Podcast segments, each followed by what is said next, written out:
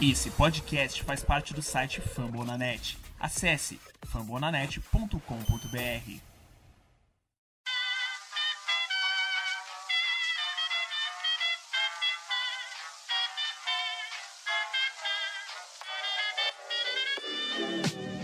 Mais uma rebatida forte. E ela tá fora daqui! Uau!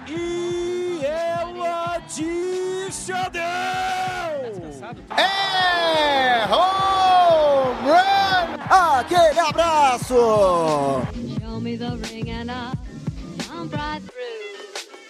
E aí galera do beisebol, tudo bem? Como é que vocês estão? A partir de agora, começando aqui na plataforma Fumble na net, o Rebatida 69. Tudo bem? Sejam muito bem-vindos, sejam muito bem-vindas. Eu sou o Thiago Cordeiro e chego já empolgado, porque a gente tem inclusive aniversariante da semana participando. O homem que torce pro time mais quente do beisebol. Felipe Martins fazendo uma visita rápida para mandar um chupa para o locutor. Tudo bem, Felipe? Seja bem-vindo de passagem aqui no Rebatida 69. Bom dia, boa tarde, boa noite, fãs de beisebol, Tássio, Guto, Tiagão. Agradeço aí as felicitações. Só para deixar claro que eu avisei, hein?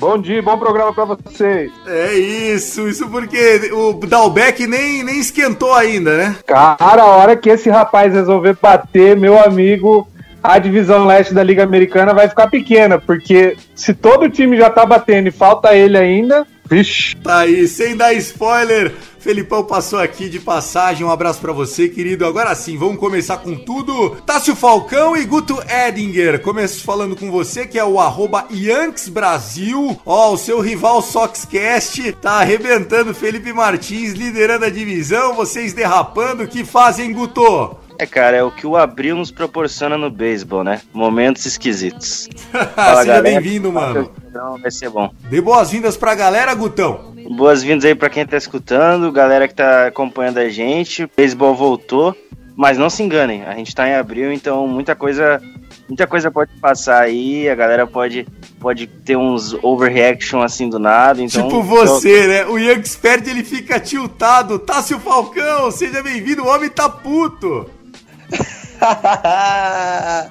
Rapaz, é só uma é só uma sériezinha pra deixar Guto desestruturado, Brasil. Ele quase foi varrido pelo Tampa Bay e tá aí nesse ritmo, meu filho. É então é isso. isso aí. Bom dia, pessoal. Bom dia, ouvintes do Rebatida Podcast. Estamos aqui em mais um Rebatida Podcast. Vamos É, o Yankees que se não fosse o vira-vira-virou, tinha perdido e tomado vassourada do, do Tampa Bay, mas enfim, venceu no Extra. A gente vai falar muito de beisebol. Eu comecei com essa visita do Felipe Martins, porque quem não acompanhou no Rebatida 67, a gente aqui categorizou que o Boston tava fadado ao insucesso, e depois daquela gravação, Tassio, eles perderam quantos jogos até desde aquilo? O Yankees? Não, o Boston. Ah, depois, de- depois da. da, O da- Rebatida não perdeu mais nenhum, cara. Os caras estão invictos. nada. Eu trouxe o Felipe pra ver se quebra o Jinx pra você, viu, Guto? Mas é, é- é mais questão de tempo, né? Eu acho que é, é bem legal o momento que o Red Sox vive, o ataque tá, tá realmente voando, só que a gente tá em abril ainda. Então, tipo, muita coisa vai mudar lá quando começar maio. Por exemplo, a gente vai falar depois, o Reds tá sensacional na divisão central da Liga Nacional. É verdade, é o time que tá surpreendendo, apesar de quase ter tomado um no-no do Luke Weaver. Bom, vamos lá, o programa tá demais, 69, começamos na bagunça. Esse é o Rebatida Podcast, o podcast oficial para falar da MLB aqui na plataforma Fambonanet. Nós que estamos lá como mais recomendado do beisebol no Spotify, né, na categoria beisebol no Brasil. Então a gente fica muito feliz, ajude compartilhando a gente e seguindo nas redes sociais, arroba Rebatida Podcast. Só para acertar tudo, eu, Thiago Cordeiro, sou o Cast Dodgers, o nosso querido Tássio Falcão é o arroba Texas Rangers Bra e o Guto Edinger é o arroba Yankees Brasil.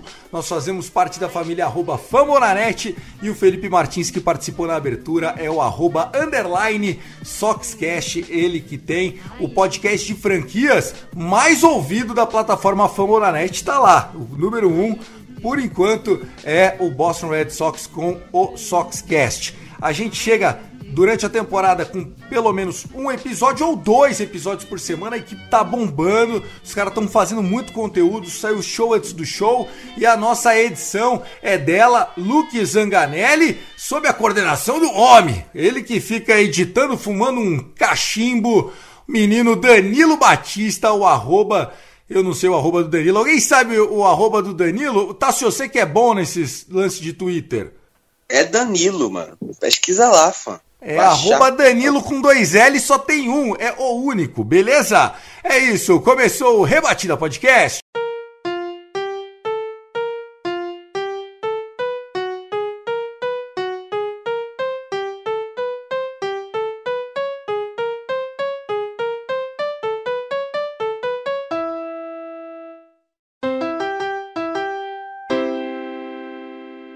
Antes da gente começar de fato esse episódio 69, que vai falar de no-hitter, vamos falar de Trevor Bauer, vamos falar dos times que estão surpreendendo, passar para vocês é, a classificação, uma análise do que aconteceu no final de semana e a tendência para esse início de semana. O programa tá demais, mas eu quero aqui dizer também um texto muito legal que o meu xará Thiago Mares do Podcards, do show antes do show, Thiago Mares publicou cinco coisas que a gente pode ter reparado nesses primeiros 10 dias de primavera, verão americano, dias quentes em alguns lugares, alguns jogos postponed, né, adiados por conta de chuva, e, e, é normal que aconteça e a gente espera que essa temporada siga sem Covid. Tivemos aquela derrapada na primeira série do ano, mas a temporada só promete.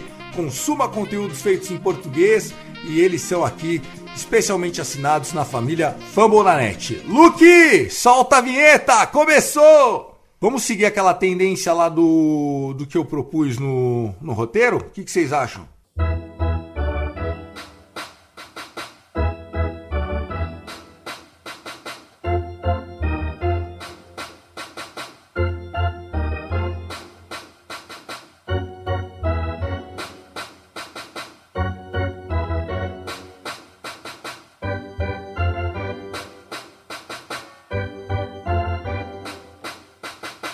Saiu o primeiro no-hitter do ano, gente. Não tinha começar, como começar esse rebatida falando de outro assunto. O menino que nasceu em San Diego, torcedor do Padres, quebrou uma escrita histórica no beisebol. É o primeiro no-hitter da história do San Diego Padres, Joe Musgrove o homem de 28 anos deixou seu nome na pedra histórica do Petco Park. Foi um jogaço do Musgrove, mas Tassio, deve ter doído no seu coração, porque eh, o jogo foi fora de casa no Globe Life Field. Hum, tava difícil aquela sexta-feira. Conta mais sobre esse no-hitter. É, agora eu acho que vai se chamar Petco Field, né? Porque é, é a casa do San Diego Padres, né? São sete jogos desde o ano passado, que foram quatro, e essa temporada mais três, e ainda a gente pega eles em setembro de novo, sendo que lá no Petco Park. Então, cara, eu vou te falar, mano, é aquela coisa, né? Nos sete jogos, quanto que tá? Vocês ganharam algum ou perderam todos? De 2020 para cá são sete jogos, e são sete vitórias de San Diego Padres. Meu é. Deus do céu, e ainda tomaram um no-hitter? Meu Deus do céu! É aquela coisa, né, cara? É... Sobre o Nohira, né, em si, o Musgrove simplesmente começou a partida simplesmente de uma forma que eu nunca tinha visto o pitcher iniciar, né? Então, tipo assim, eu achei, eu, até, até um certo momento, né, até a quarta, quinta, porque, tipo assim, como a gente configura que acha que o Nohira vai acontecer? Eu senti que o Nohira ia acontecer. Sétima entrada? Assim que a sétima, é assim isso? Que a sétima então, é mais ou menos aí que você sente que algo vai acontecer. Então, porque a sétima entrada é determinante. E na sétima entrada era justamente, novamente, o topo do lineup dos Rangers. Galo, Laurie, é, é, é Isaiah Canefalef, era aquela galera, aquela galera ali. Então, é, no momento que passou ali, eu disse, hum, já foi, cara. Porque depois vinha a sequência do do, do, do, do, da rotação mais do, do lineup mais fraco, então isso praticamente ia acontecer. David Doe ainda entrou na última entrada com efeito colateral de coronavírus, né, que ele tinha tomado a vacina, então é, para tentar rebater e as únicas rebatidas que tiveram alguma chance de ser uma rebatida foi justamente a de Net na quarta entrada, quando o Galo chegou em base por Hit by Pitch, né? Que foi o que separou ele de um perfect game, né? É, poderia. Não, eu acho que o Musgrove ele vacilou muito. Eu acho que o único. Eu até falei isso detalhadamente, né? A gente fez um. A gente fez um episódio especial do Delon Rangers que depois que terminar isso aqui, você vai lá conferir. Tá no ar, é, é tá no ar, é verdade. É, tá no ar um, um episódio especial do Delon Rangers que eu e o, e o Vitor Salviano, a gente destrinchou tudinho por tudinho né, em um episódio rapidinho explicando sobre tudo que aconteceu nessa partida. Então, é, ia, ser um, ia ser um perfect game. Acho que eu até falei isso, mencionei isso no episódio, que por um milésimo de segundo o Joey Musgrove se desconcentrou naquela partida. E foi no momento que ele lançou aquela bola em Joey Galo. O único momento de desconcentração de Joey Musgrove na partida foi aquele momento. Porque ele ia conseguir fazer um perfect game sem nenhum problema, se ele não tivesse acertado Joey Galo. Eu acho que justamente foi isso. Mas assim, definitivamente ele estava jogando em alto ele estava arremessando em alto nível. Até o próximo até o próprio é, é, manager dos Rangers falou que antes de, de, de, começar a partida ele tinha visto vídeos das últimas partes de, de Musgrove e viu que ele era um cara diferente. E mesmo assim, né, mesmo assim, ainda questiono o Chris Woodward, que é o manager dos Rangers, o porquê da escalação tão fraca do lineup sabendo que a gente ia ter um jogo com um arremessador que estava é, arremessando em alto nível. Essas coisas não, não dá para entender no mundo do beisebol.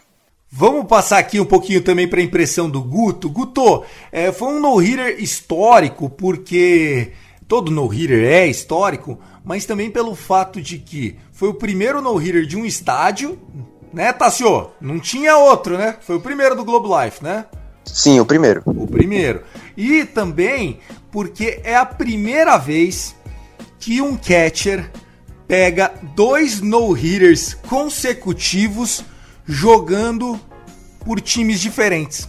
No ano passado, o último no-hitter que a MLB tinha registrado tinha sido do Cubs em cima do Milwaukee Brewers pelo Alec Mills. O Alec Mills, um cara journeyman, né? um cara que tem uma jornada aí é, onde ele não é muito valorizado, tal, tem, teve seus problemas de lesão e tal, e ele conseguiu um no-hitter. E quem que era o catcher naquele dia? Era o Caratini. O Caratini que foi pro, pro Padres para ser catcher só dos jogos do Yu Darvish. Só que o titular, o Nola, machucou o Campuzano, que é, vamos dizer assim, o menino ficou escanteado por conta da chegada do Caratini. Caratini entrou quente, começou a pegar os jogos e dizem que ele é muito bom.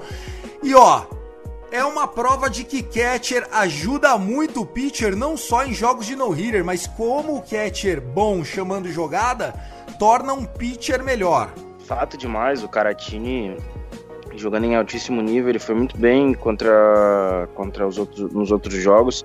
O James Grove já tinha feito uma excelente estreia, quase tão boa quanto, quanto o no-hitter. É que o no-hitter é algo muito especial. Foram mais de 100 arremessos, 10 strikeouts e o hit by pitch separou ele de um jogo perfeito. Pro fã de esporte que tá ouvindo a gente, para jogar para você ver o, o, o, feito de fazer um jogo perfeito é, é difícil. A gente não tem 20 na história da Major League Baseball. A gente tem mais de 100 anos de Major League Baseball. Então é, é um fato muito inédito arremessar um jogo perfeito, mas ele fica com o no-hitter. Só para contextualizar, Tassi falou o topo da ordem, ah, é o Texas Rangers, o time é horrível. Cara, o Nate Lowe tá liderando a liga em, em, corridas impulsionadas. Ele tá jogando muito bem desde que chegou lá em Texas. Então, assim, tem bons jogadores do time do Texas e o que o Musgrove fez foi algo muito maluco, ainda mais com, com o estádio lotado. O Musgrove, para quem não sabe, é da região de San Diego. Ele é torcedor do Padres desde criança, então ele tá jogando literalmente em casa. Né? Inclusive, durante a transmissão, até colocaram fotos dele quando criança e tal. E quando ele fechou aquela nona entrada e completou o jogo do no-hitter, ele fechou mais um estádio, como o Thiago falou, né? Primeiro no-hitter da história do San Diego Padres, é o último time a quebrar essa sigma, porque faltava só o Padres para todos os times da MLB ter um no-hitter. Então, a, aquele jogo foi algo muito inédito e quem viu ao vivo sabe o que eu tô falando, eu sei porque eu acompanhei o jogo inteiro e a cada entrada a gente ficava mais apreensivo. Será que apreensivo? Será que vai acontecer? Será que não vai acontecer? No final aconteceu. E inclusive a gente teve até os as superstições no meio do jogo, né? Por exemplo, o Musgrove não tomou várias e várias garrafas de água e não não parou para ir no banheiro e tal. Ele falou que o tipo, que os jogadores não estavam deixando, que, que era para ele ficar focado, 100% focado, para não errar durante o jogo. É, porque acontece isso, né? O, o pitcher, quando ele tá no meio de um jogo perfeito, ninguém fala com o cara. Ninguém, tipo. Mas fica todo mundo com aquela pressão indireta, sabe, Tassio? É, tá a classe inteira olhando para você. Você é aquele aluno lá que vai representar a turma na competição de matemática da escola. Se você errar, todo mundo vai ficar puto. Só que também não dá para cobrar, porque, pô, pode ser culpa sua também se a bola vier para você. E aí acontece a mágica. Só para encerrar, uma estatística que eu achei espetacular né? É que com esse no-hitter do Joe Musgrove, que veio do Pirates, aliás, o Pirates, né, que teria um timaço se não ficasse vendendo todos os jovens talentos, é, a gente tem aqui a seguinte informação para você, amigo ouvinte do Rebatido.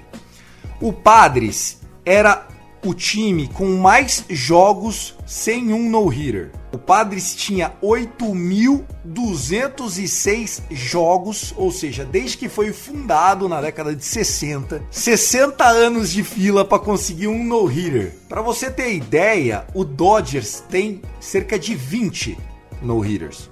O Padres não tinha nenhum, nenhum.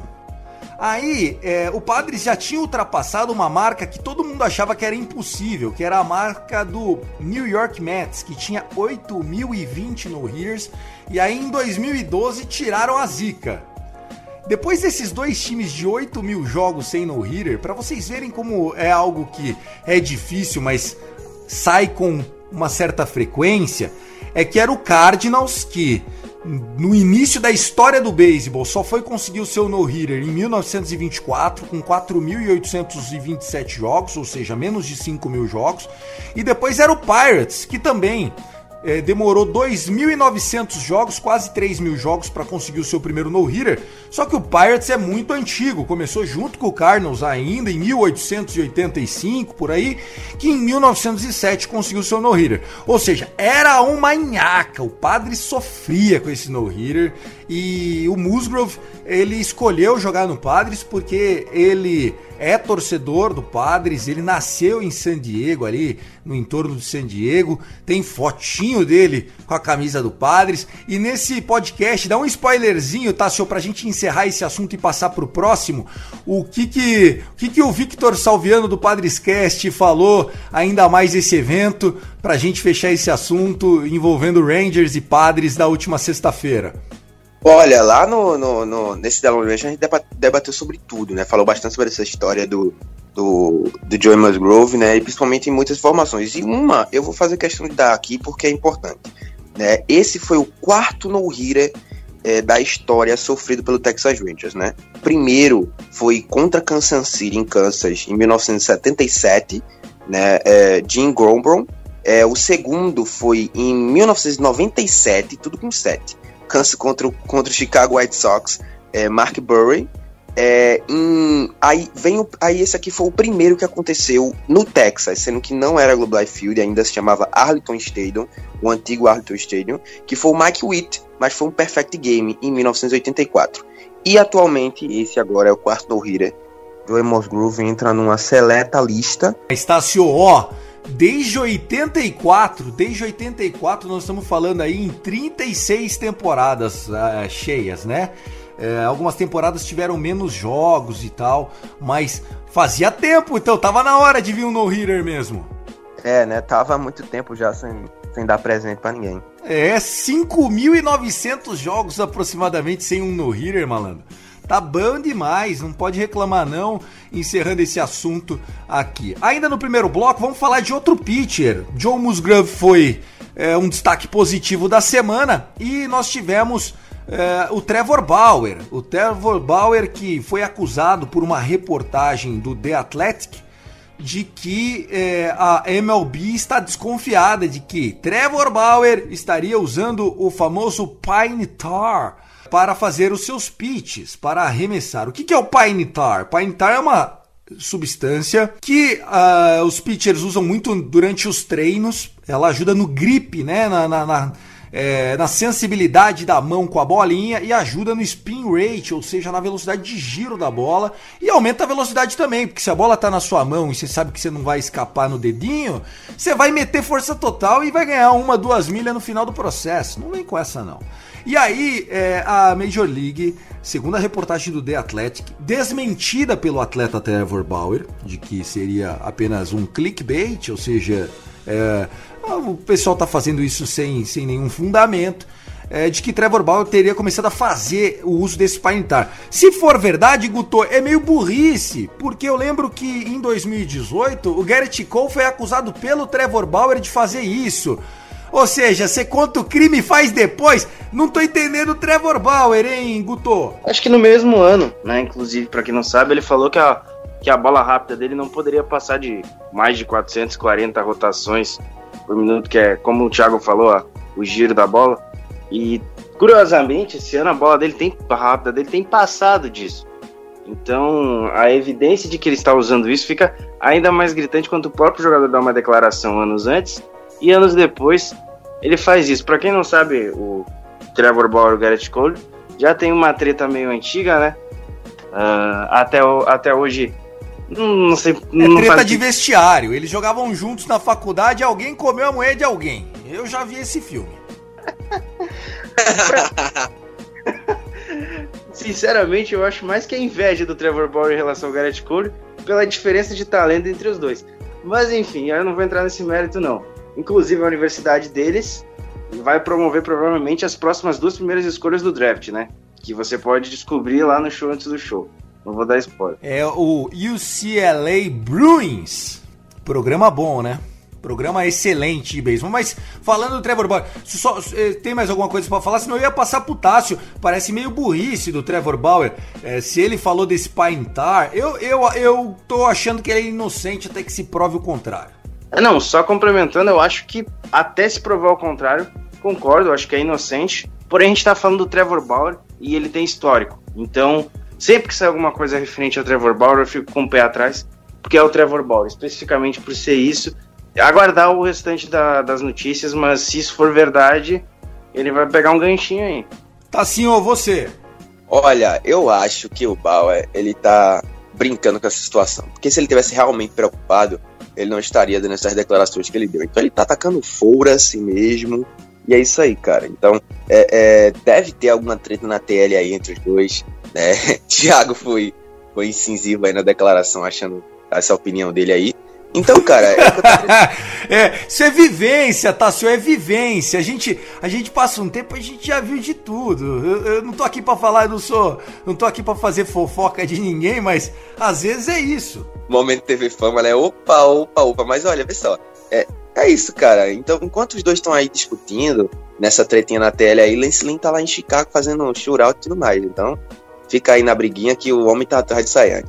Vamos lá, Trevor Bauer, que se for acusado, é, a previsão é de que pegue pelo menos 10 starts, o que seria aproximadamente 60 jogos.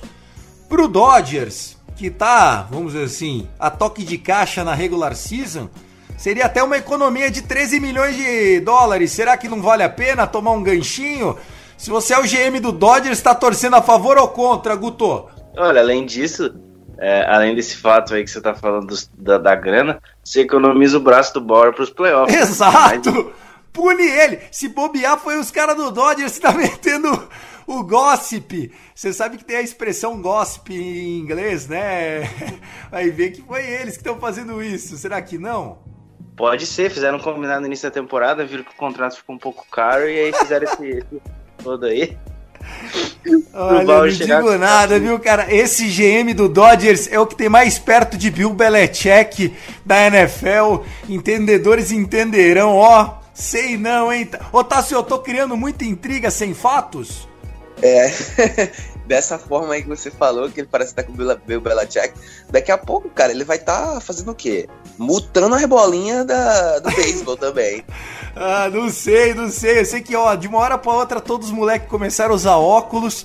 Time do Dodgers, jogos de dia, antes era muito tradicional usar o óculos só pra field, né? Só pra o jardineiro, o cara lá de longe, né? O outfield, usar em flyball, botava na cara. Hoje em dia os caras indo pro play de óculos, não sei não, esses óculos do Dodgers aí, tá todo mundo rebatendo. Será que aqueles óculos que tem aquelas tecnologias que dizem da bola vai arremessar? Igual filme? será? Será que sim? Será que não? Bom, só pra gente concluir esse assunto é, Trevor Bauer pode sair a qualquer momento, tá, pessoal? Nós estamos gravando isso no dia 12 de abril. Até o momento não saiu punição. O que a gente sabe do caso é: a gente não sabe de nada, porque nem a MLB disse que está investigando. Quem publicou isso é o The Athletic. E o Trevor Bauer falou que é mentira, que o site é calunioso. Seria o Leão Lobo da MLB. Eu não consigo lembrar o nome de ninguém que faça fofoca, só o Leão Lobo, que era dos meus tempos aí de ver Silvio Santos de domingo. É, que mais que a gente tem de assunto aqui? O programa de hoje está agitadíssimo. E eu perdi a pauta, tô enrolando aqui. Ó, próximo assunto. Nossa, essa, essa eu vou gostar. Clayton Kershaw passou a fazer parte de um grupo, olha, um seleto grupo que vai fazer neguinho chorar nessa audiência. Vamos contar essa história direito. O Clayton Kershaw jogou nesse domingo, dia 11 de abril, contra o Washington Nationals. A partida foi, enfim, mais um jogo de Clayton Kershaw, Guto e Tássio. Seis inning pitches completos, né? Ele saiu para um pitch hit, né? Para alguém para rebater para ele no topo da sétima. Ou seja, se ele fosse da American League, ele tinha pelo menos mais um inning fácil, frouxo. 5 strikeouts, 5 hits, nenhum walk, nenhuma corrida cedida. Um ERAzinho de zero aí para ele.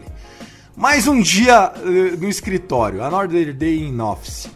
Final do jogo, 3 a 0 vitória para ele. Nem cansou, Tassio, nem cansou. Menininho, 33 anos, voltando para casa, chega a informação. Com a vitória desse domingo, Clayton Kershaw tem na carreira 177 vitórias e 77 derrotas. E se torna assim o oitavo jogador a ter 100 vitórias acima de 500. 500 que eu digo é 50% na tabela do standing, da classificação. Ou seja, ele tem 77 derrotas e agora 177 vitórias. Lembrando que ele tem o menor ERA da história. Ninguém tem um ERA menor do que Clayton Kershaw na carreira. E com esse é, 100 Club, né? Ou seja, 100 acima de 500 ou mais, né? Ou mais. A gente presumindo que daqui para frente, até aposentar, ele vai ganhar mais do que perder ou empatar, né? É, ele fica num grupo que tem Pedro Martinez, Roger Clemens, o meu maior ídolo de pitchers do beisebol, que se chama The Big Unit, o Randy Johnson, que foi campeão pelo Arizona, inclusive, é rival meu de divisão. Jim Palmer, uma lenda, Jim Palmer é, é o esporte. Mike Mussina e Andy Petit, os caras do Bronx, assim, ó, caí de quatro chorando, chorando de um tempo que não existe mais e a dupla do Braves espetacular. Greg Maddox e Tom Glavine. Tom Glavine que depois foi pro Yankees, o Maddox também rodou, foi pro Cubs e tal, mas eles fizeram história jogando na Liga Nacional Leste ganhando 10 títulos de divisão consecutivas, né? A dupla Glavine e Maddox. Clayton Kershaw é, é, cada vez maior. É, não é o Tom Brady, porque ninguém vai ganhar o que o Tom Brady ganha. Mas, Guto, deu saudades do Mike Mussina de Petit e o que falar de Clayton Kershaw? É, o Mike Mussina e o Andy Petit fizeram muito, muita coisa boa pelo Bronx, né? O Mussina também teve boas aparições.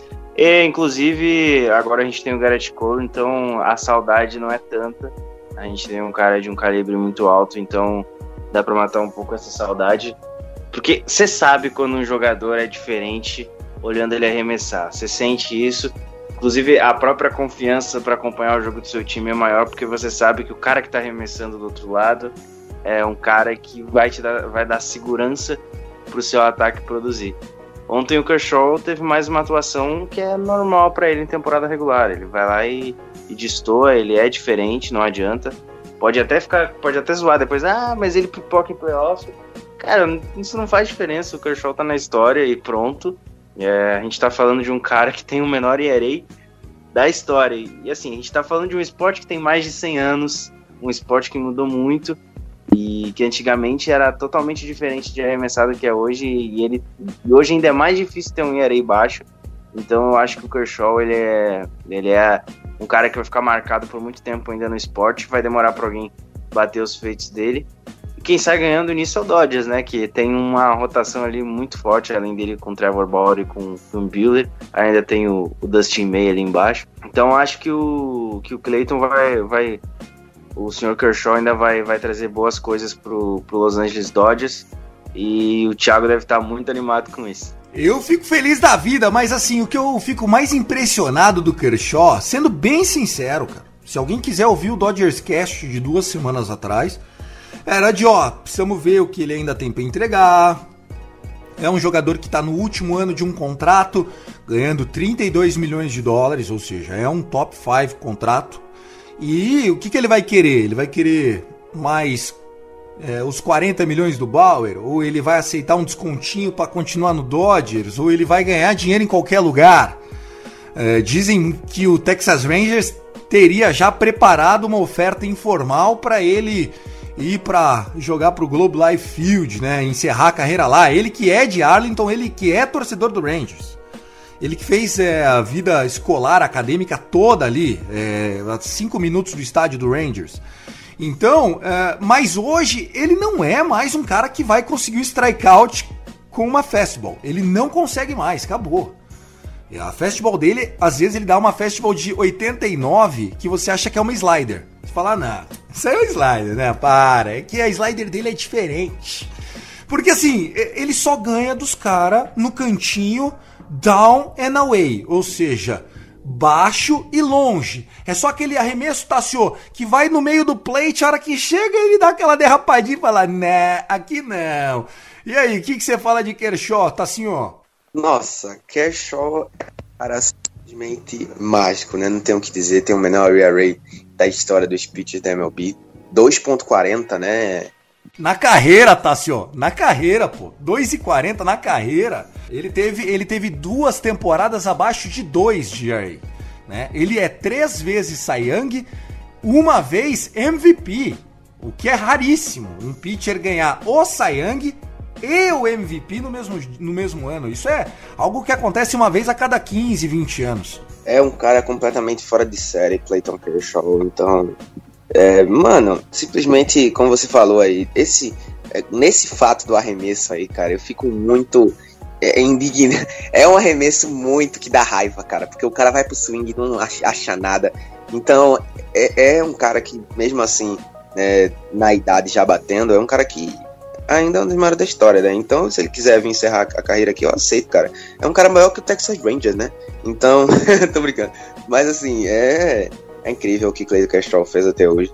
E é um cara sem igual. Falamos então de Clayton Kershaw para a gente encerrar esse primeiro bloco. Uh, a gente tinha que trazer aqui alguns destaques do final de semana. Tivemos mais um bom jogo do Sunday Night Baseball. Eu que estou muito crítico do Sunday Night Baseball ainda não ter mostrado o campeão Los Angeles Dodgers, né? E nem essa semana próxima agora que virá também não tem dia 18. É, já está definido, é Braves e Cubs, mais uma vez o Braves escolhido no jogo do Prime Time. Mas é, o que, que vocês destacam? Guto, começo por você. Vai destacar o Red Sox varrendo o Orioles? O que, que você traz pra gente? Eu vou destacar aqui o São Francisco Giants passando a vassourada em cima do Colorado Rockies, que é outro confronto dentro de divisão aí. O time tem arremessado bem, né? O Kevin Gausman jogou bem o primeiro jogo da série. A gente teve Dace Calafani ontem também com seis entradas arremessadas. O time, o time vem produzindo aí, vem, vem mostrando que, que esse início de temporada pode, pode alçar voos maiores. O, o Giants, que deve terminar na terceira posição aí dessa divisão. É muito difícil brigar com Dodgers e Padres.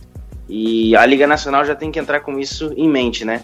Você já entra sabendo que tem uma vaga menos no Red card porque uma dessas vagas será de um desses dois times.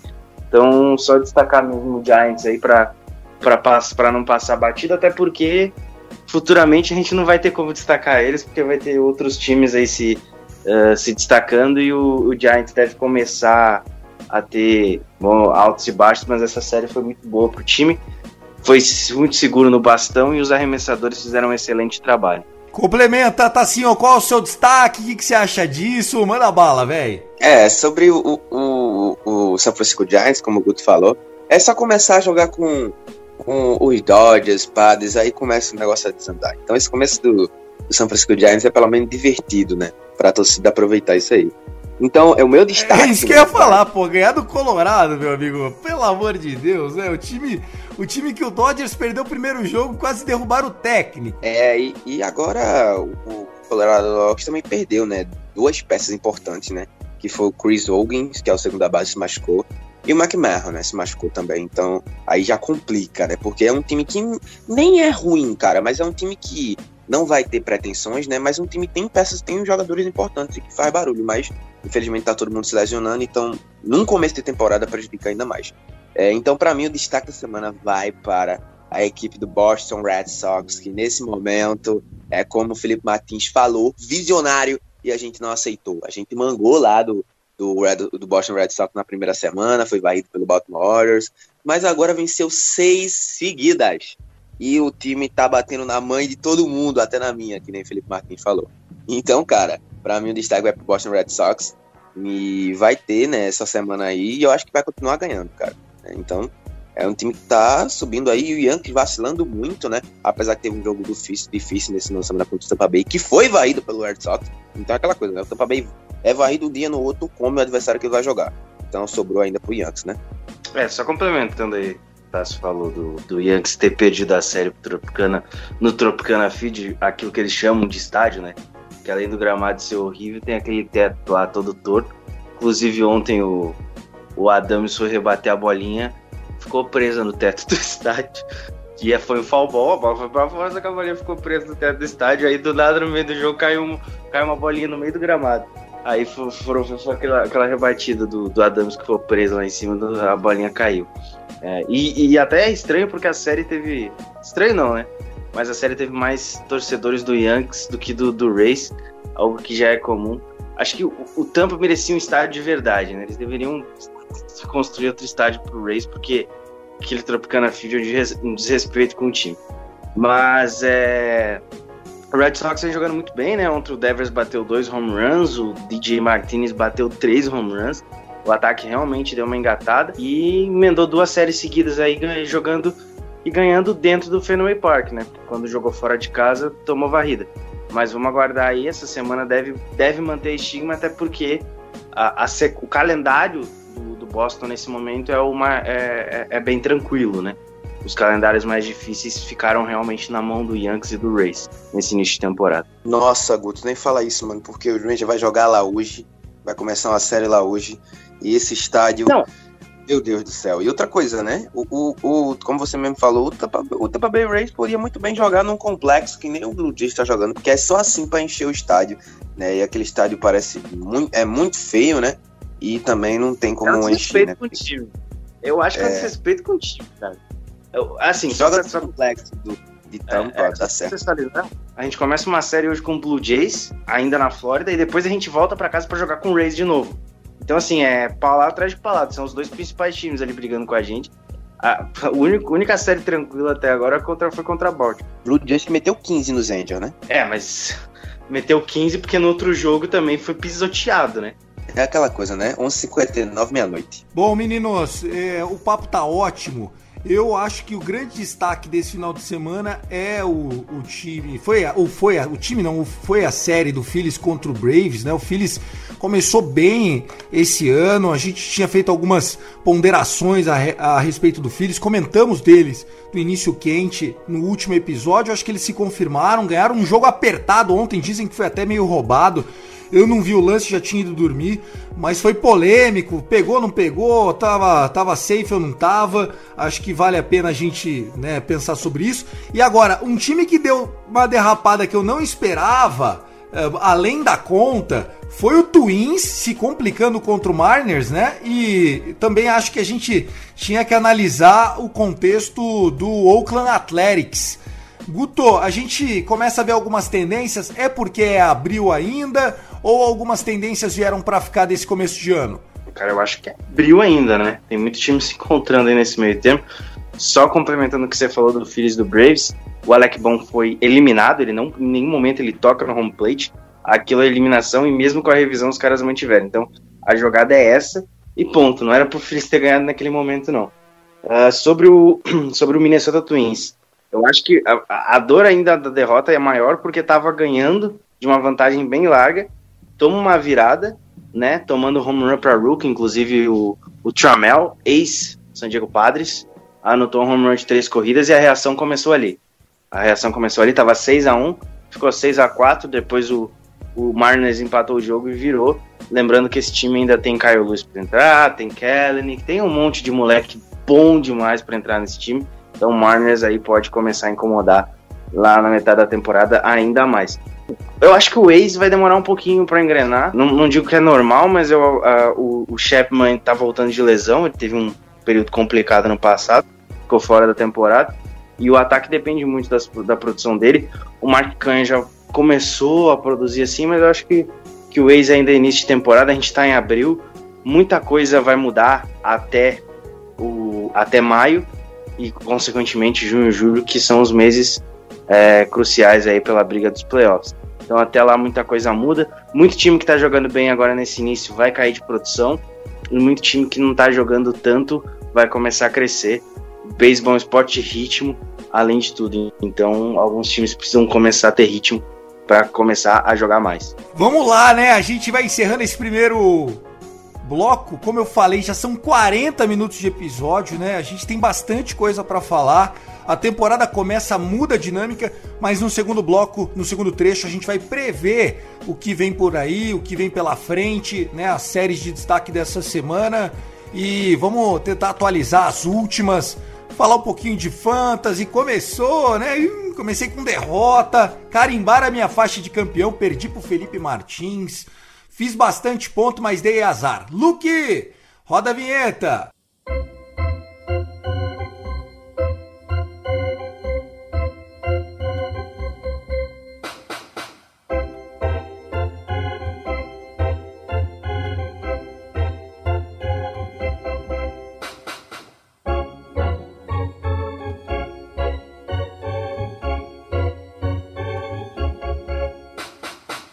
Segundo bloco do nosso Rebatida Podcast, episódio 69. Lembrando que tem show antes do show lançado, tem Dodgers Cast, tem Lonely Rangers, é, tem Yankees Cast, Sox Cast. Cara, produção tá grande, Padres Cast, os Gigantes, que é o do, do Giants. Tá todo mundo numa produção muito legal.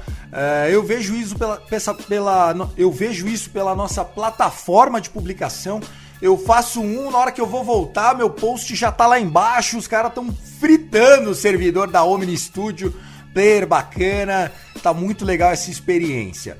Uh, você gravando o Iancast, vai cornetar ou vai aplaudir essa semana, Guto? Cara, a ideia é passar um apanhado geral, mas para mim foram muitos altos e baixos nesse início, né? Foi um. A gente tá 4-5, assim como o Race tá 4-5. Então a gente fez, a gente fez bons jogos contra o, o Blue Jays e o Orioles, principalmente no que tange arremesso. Mas daí chegar na série contra o Rays, a gente já tem um pouco mais de problema, porque enfrenta o Rays no Tropicana Field, o Yankees uh, tradicionalmente tem problema jogando no Tropicana Field, isso não é de hoje. É, é um time que, que não, não se dá muito bem jogando naquele estádio. Então aí chega lá, tem uma série um pouco mais complicada. É, o Bullpen segue, segue, jogando em altíssimo nível. É, inclusive, o Yankees é o time com mais strikeouts na Major League Baseball. Lidera, a estatística e em segundo lugar está o San Diego Padres. Então, o arremesso não é o problema do time, mas o ataque ainda não pegou o ritmo ideal. E acho que e sempre é assim, sempre é assim. Sempre de temporada do Yankees começa 5-8, 3-7, foi assim em 2018, 2019. Então, acho que é, eu vou ponderar bastante hoje. Ô, Guto, vamos ser sinceros, cara eu vou botar o Tássio nessa conversa só pra gente encerrar essa introdução. O time que tinha até ontem o melhor ERA da liga não pode estar tá 3-5 como tava. Entendeu? O ataque não tá jogando nada, nada. Os pitchers estão tentando, mas o ataque não tá jogando nada. Eu acho que é, tem que rolar uma pressão maior. Tô achando que vocês estão. Cadê aquele Yankees raiz? Cadê aquele Yankees bagunça? Tá faltando, viu, Tassio? Explica para ele que se a torcida não cobra, a coisa só piora. É, e olha que o pessoal lá no Broncos é exigente, tá? E outra coisa, num time com DJ LeMahieu, com é, Giancarlo Stanton, Aaron Judge, com o Shella, é, com, com toda essa galera aí. O Gabi, né? o Gabi lá, o, o Gabi Sanches que manda muito. a estrela do final de semana, Odó, ser a estrela do final de semana, com todo respeito ao Odó, mas com todo esse seleto time do Yankees, Odó ser a estrela do final de semana é algo para se mas preocupar. Não foi ele. Do Bronx.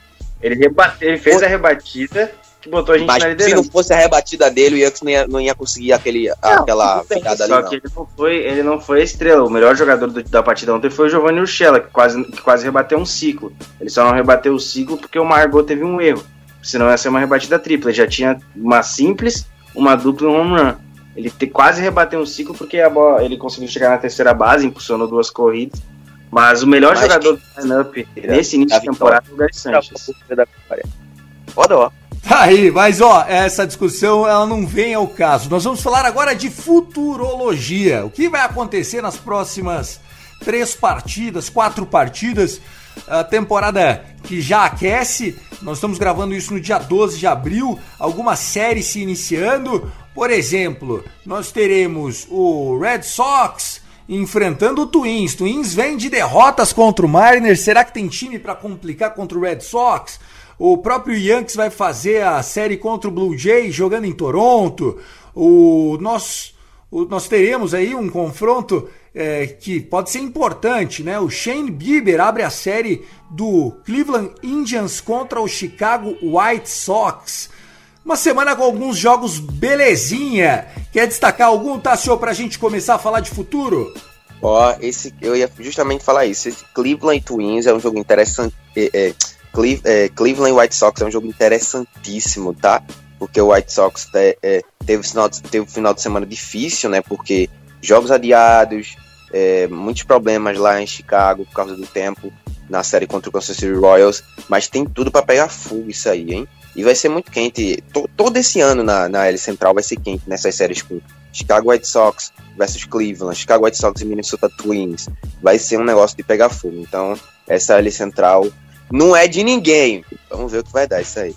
Você, o que, que você traz de, de expectativa para essa semana, Guto?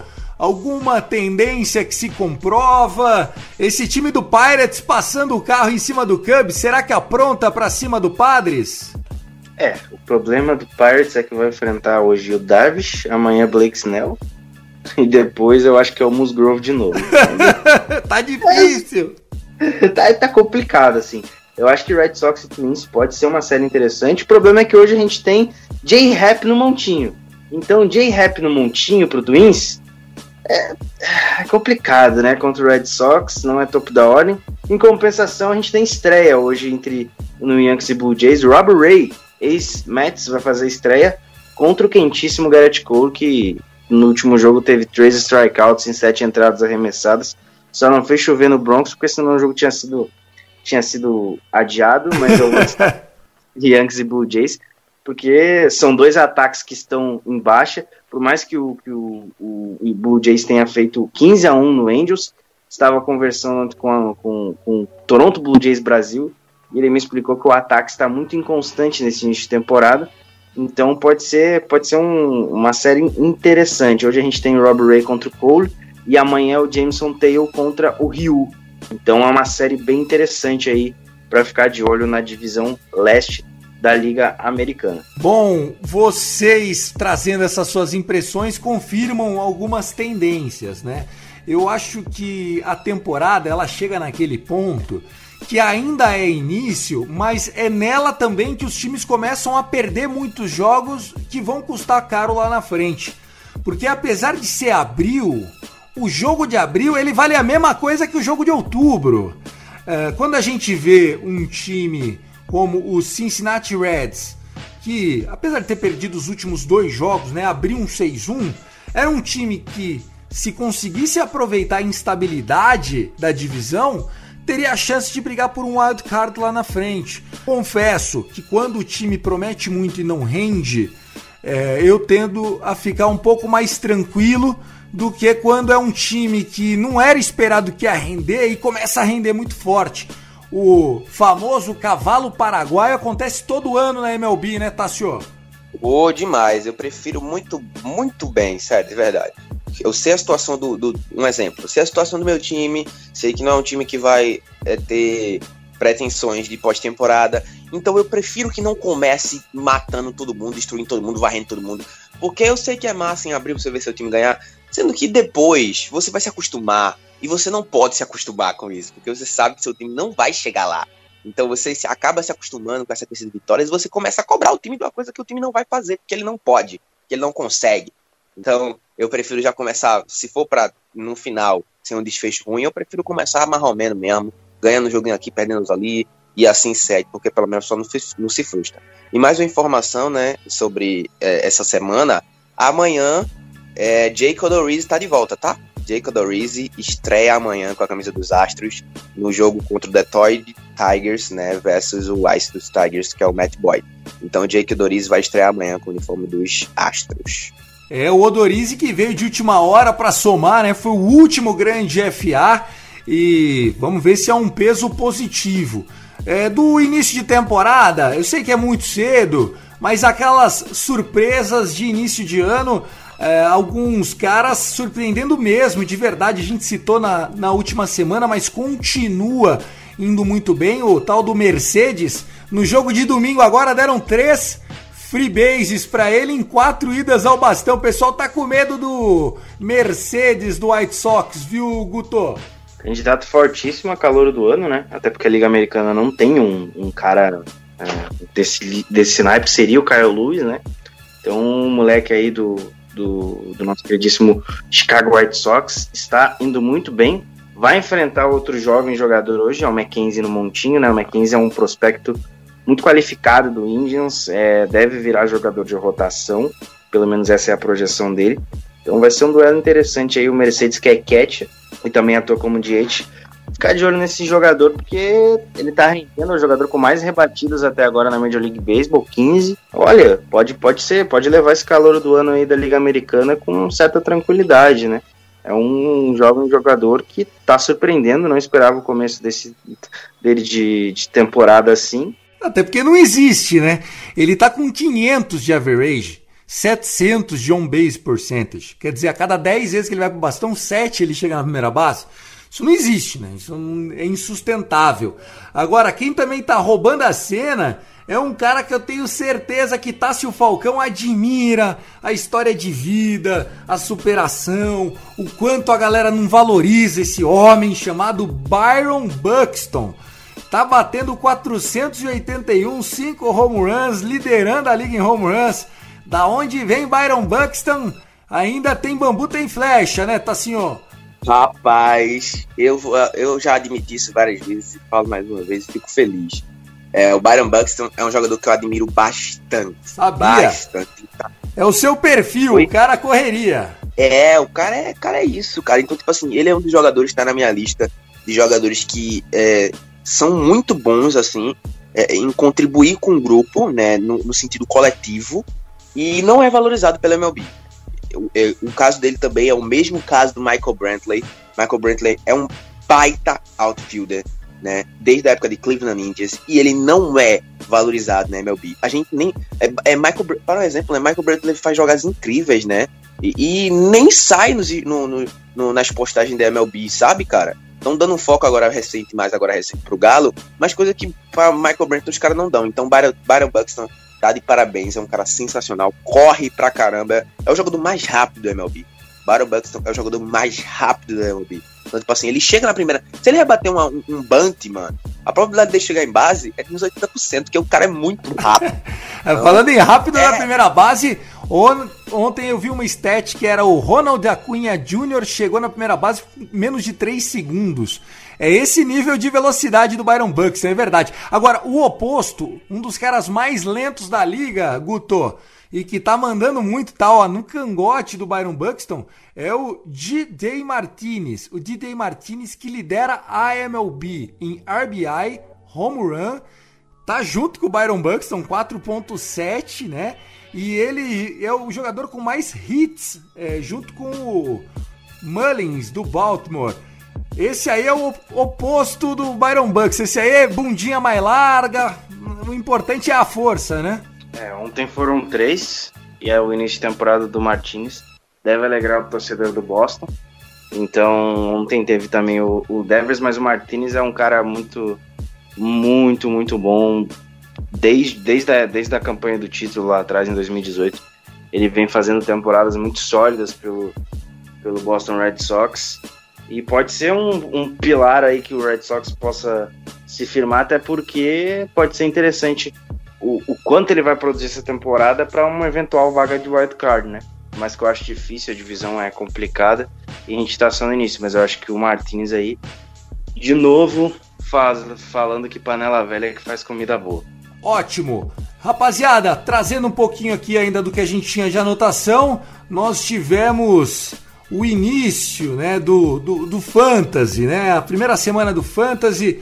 Nós temos duas ligas de rebatida podcast, uma que é a nossa do podcast dos colaboradores, da família, dos amigos convidados, e a outra em que o Talcio Falcão é o único membro da família rebatida jogando como rebatida podcast.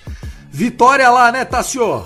Ó, passamos um carro nos caras, hein? Mas Aí olha. sim! Você sabe que, ó, se a torcida do Yankees está acomodada, a nossa não tá, viu? É, até que foi um pouco complicado durante a semana, né? Que comecei disparando, né, na frente do, do meu adversário, abri 100 pontos de diferença. Mas o cara foi encostando devagarzinho, tá, Sara?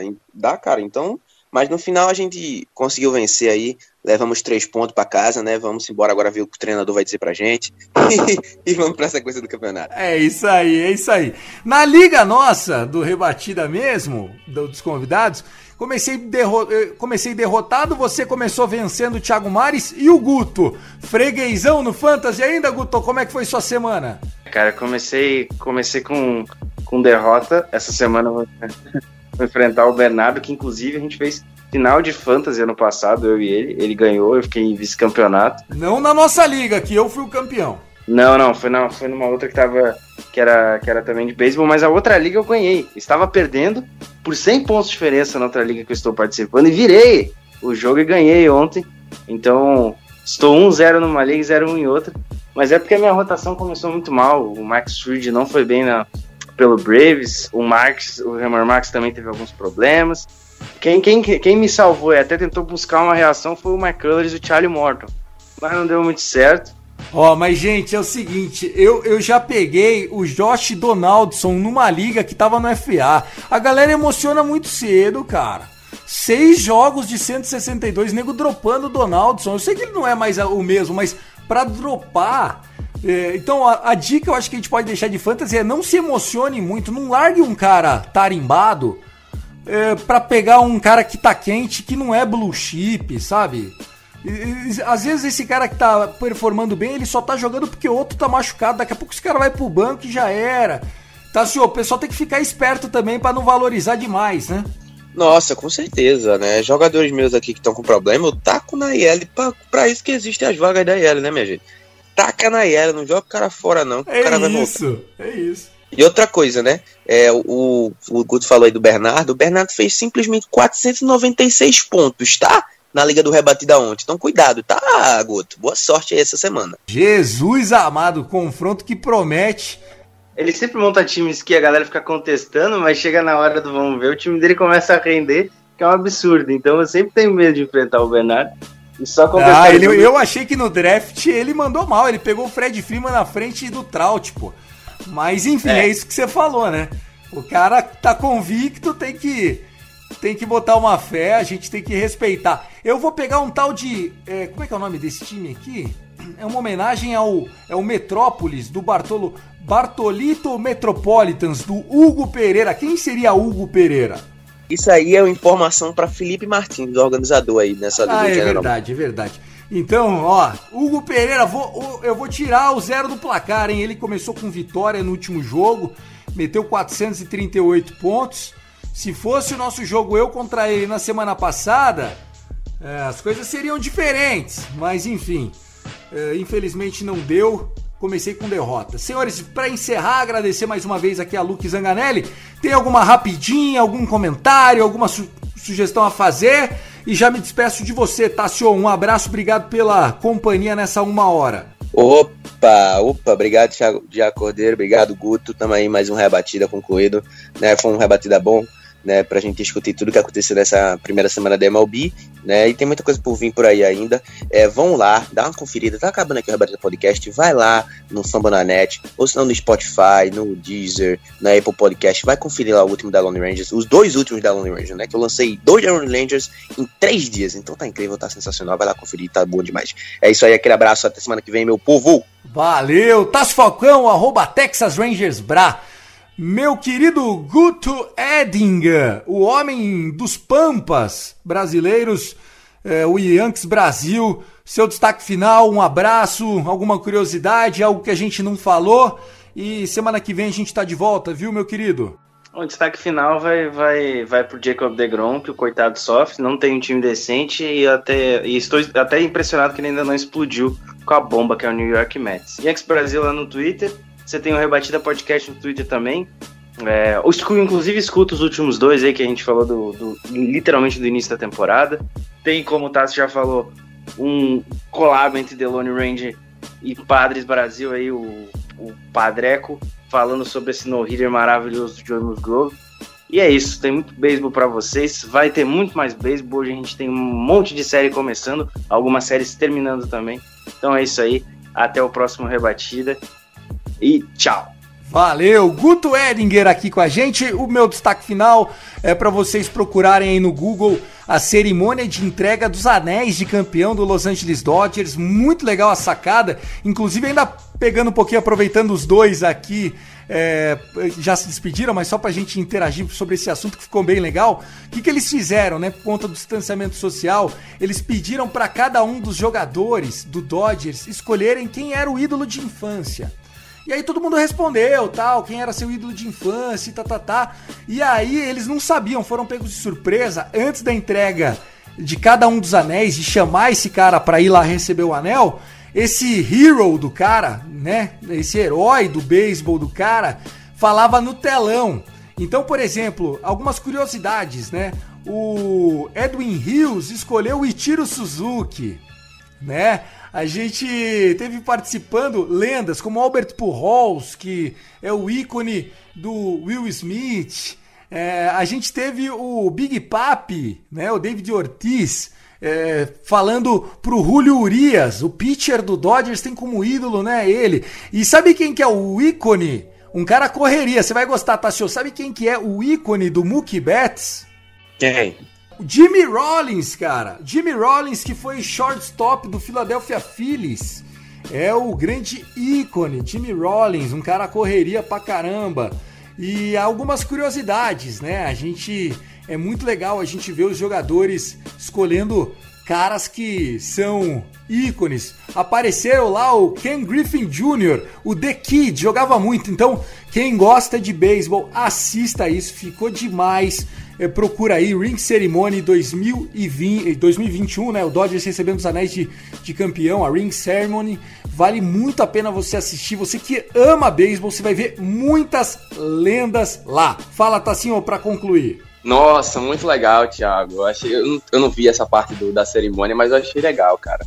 Vale a pena, vai lá que você vai ver os caras tudo velho. O Ken Griffey Jr. de barba branca. Quando que você achou, Guto, que você ia ver o Ken Griffey Jr., a lenda, o homem que andava pelas paredes. Ele era famoso por Walking the Walls. Ele andava pela parede, daí ele foi jogar no Cincinnati Reds, que era o time do pai. Mano, a vida é, me, me deu como exemplo de jogador moderno Ken Griffey Jr. Daí veio o A-Rod, né? O Alex Rodrigues, que veio sendo esse cara 2.0. Muito legal, Guto. Você chegou a assistir? Cara, eu não, eu não olhei a cerimônia, acho que eu li só alguns lapsos.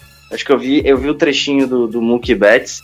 E o que eu adorei do, do, dessa cerimônia do Dodgers foi o uniforme, que ficou muito lindo, com os detalhes em dourado, em alusão ao, ao título do ano passado. Achei muito bonito o uniforme de vocês com esses traços dourados. Ficou muito legal, mas só usou nessa série, né? Só nos três jogos.